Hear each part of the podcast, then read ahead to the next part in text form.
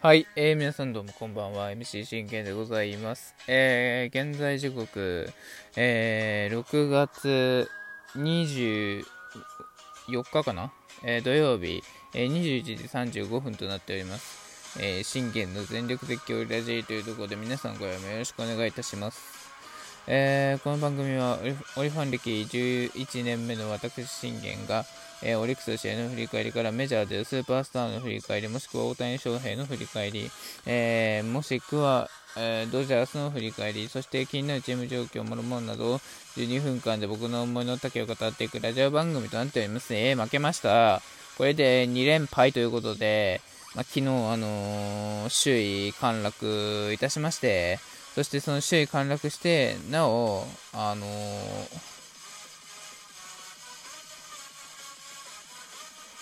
今日もう一度ね、あの、やればいけたんかなと。確実にね、首位狙いに返り咲けことができるだろうって思ってたんですよ。そのためには、今日はね、今日の選抜僕の推しなんです。推しだからさ、勝たなきゃいけないんですよ、どうしてもね。でもそれで、また推しが、これね、10試合チャンスを失ってるわけで、いや、本当にもう、まあ、一生できたことはいいですよ。7試合目にね。で、そっから今度また、3試合もチャンスあって、3試合もさ、2勝目が遠いっていう、もう、どういうことなのとしか僕言いようがなくて、正直ね。本当に。ま、マジでどういうことやねんとしか言いようがなくてですね。で、僕が、えー、見定めた結果、え打線は、安打8も放ってて無得点かよと。っていうわけではなくて、安打は、ね、安打8放ってて、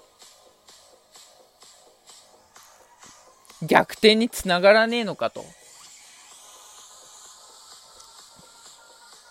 同点じゃダメなんですよ。逆転までいかなきゃ。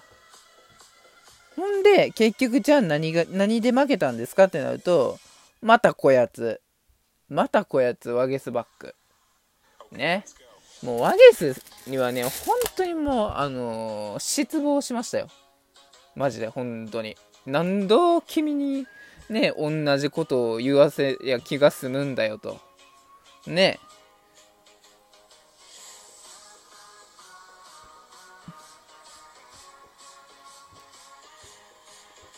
ただ、まあ、死球は出さなかったみたいなんで、しっかりと勝負して負けたっていうところで、まあ、あのー、あれかとは思ったんですけど、それでもさ、まあ、しっかりと勝負しに行って、う、ね、ワンアウト取って、で、打たれて負けるんやったらまだ、まあ、ええけど、正直これが、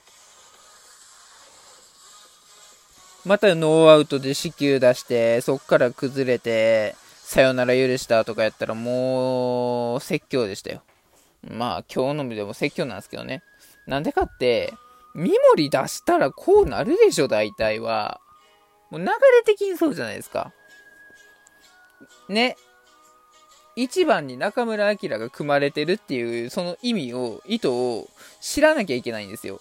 と考えたときに、大抵、三森、8番三森から繋がることって多いんですよ。よくよく考えてみると。で、その中でもし回をアウトにしたとしても、最終的に中村晃で決めに来るっていうパターンをもうあり得るじゃないですか。それが、あの、僕が、えー、語るそのソフト別勝利方法というか、えー、ギーター、近藤健介に頼らずとも、その下下位打線からしっかりとつないでいく、そして1番の中村晃が決めると、そういうね、打線にもなりつつあるわけですよ、ソフトバンって。だから正直言って、今日褒めれるところって言ったら、何があるって考えた時に、まあやっぱ推しの力投ですわな。うん。それ以外ないっすよって思ったんですけど、まあちょっと見ていきましょう。え、初回。初回というか、まず、え今日の投げ合いは僕のね、あの一番の推しである山岡君と、えー、去年のの達成しよったあの東浜と投げ合いでございました。えー、まあ、我がオリーは、え茶野くんがいきなりこうレフトへのヒットを放って、えー、東山からチャンスを作るんですけれども結局また同じなんですよいつもやってることと。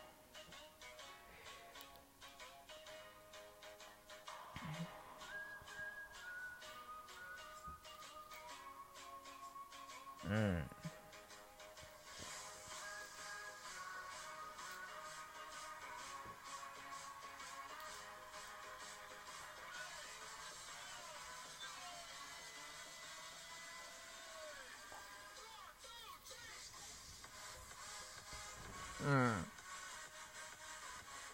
あ、これは、やっぱね、やっぱ茶野くんなんですよ。どう見たって。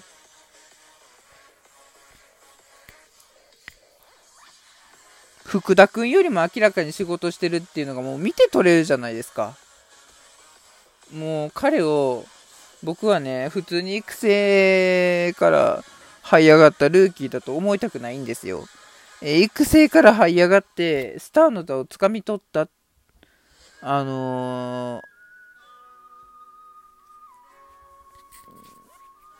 ー、次世代オリックス・バファローズの、えー、先頭打者を担う男となるのは間違いないと思うので、うん、もう本当にそれぐらいのあの立ち位置に今、茶野君は来てると僕は思ってます。勝手に。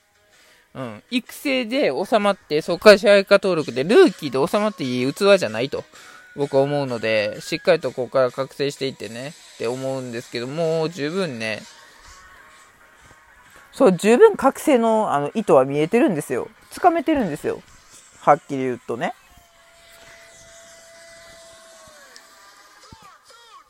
いや、もうほんとさすが、茶野徳正くんだなと。やっぱ茶野くんしか勝たんっていうね、内容でございました。しかし、こっからです。え中川くん、森友くんと倒れて、トングが、これで3アウト。ね、えー、いつもと同じ。ね、ワンアウトからのチャンス、ノーアウトからのチャンス、で、ツーアウトからのチャンス、何でもいいから、最終的に、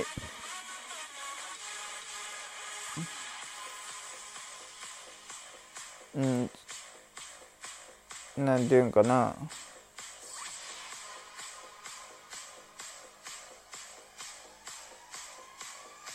まあまあまあ、そこはまあいいでしょう。まあ、とりあえずね、えー、結局このね、やっぱ打線っていうのを、しっかりと軸を機能させないと、投手が大変じゃないですか。楽に投げるってことができないですか。じゃないですか。ただでさえ僕、あのー、ね、今年は試合を、この投手であれば、この先発であれば、安心して試合、安心して試合が見れるっていう投球ができてるっていう投手が一人もいないって話を前にしたと思うんです。で、それになりうるのが唯一、あの、山下の、や、や山田信義ことノブさんだという話をね、あのー、僕はしたと思うんですよ。で、ノブさんがそのピースに見事にお、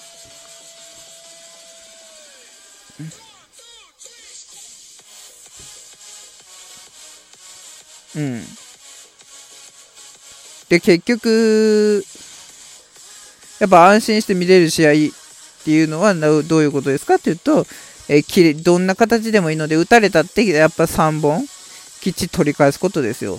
で、ね、ランナー出したら4本でもいいし、うん。まあ、できれば3本って言いますけど、まあなかなか3本って難しいもんですよ。ねえ3打席連続3打者三振しろなんてそんな、あの、言い分通らないわけじゃないじゃないですか。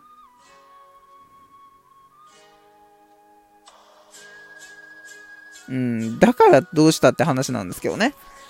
うん、だから結局、試合を、えー、安心して見れる、えー、投球っていうのはやっぱ大事になってくるんだよっていうことを僕は言いたいんですよ。うん、そのためにはやっぱ打線陣がある程度点を取ってくれないとっていうとこですよね。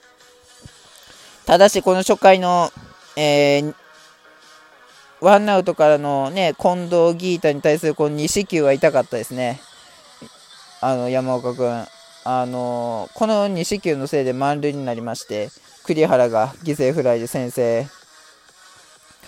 そして何が嫌だったかって、昨日と同じパターンでしょ？あの、や、や柳町にもタイムリー許したじゃないですか。せえー、追い打ちをかけるタイムリーで、これで 2, 2点目取られたでしょ？何が嫌かって考えると、うん。そう、何が嫌かって考えたときに、えー、やっぱり中、ね、ソフトの主軸陣じゃないですか。出したくないわけでしょう。で、それなのに、こう、支給をしかも2回も出して、2支給になったわけでしょ。その2支給で、えー、栗原や柳町らに回してしまったというところですよね。必ずだから、ギータ、ああと誰だうん、落としてほしいなと思っております。はい、そんなところでね、えー、まあ、あこう東京方もね、でもそんな中でもこう山岡君は、えー、6回まで投げ切ってくれたことに関しては本当によく力投してくれたと思います。よう頑張った。ごめんなさいね。ちょっとあの、眠たさがあって、なかなか喋りませんでしたけど。まあ、ワゲスに至っては本当反省しような、マジでな。ということで、明日は必ず勝ちましょう。バイバイ。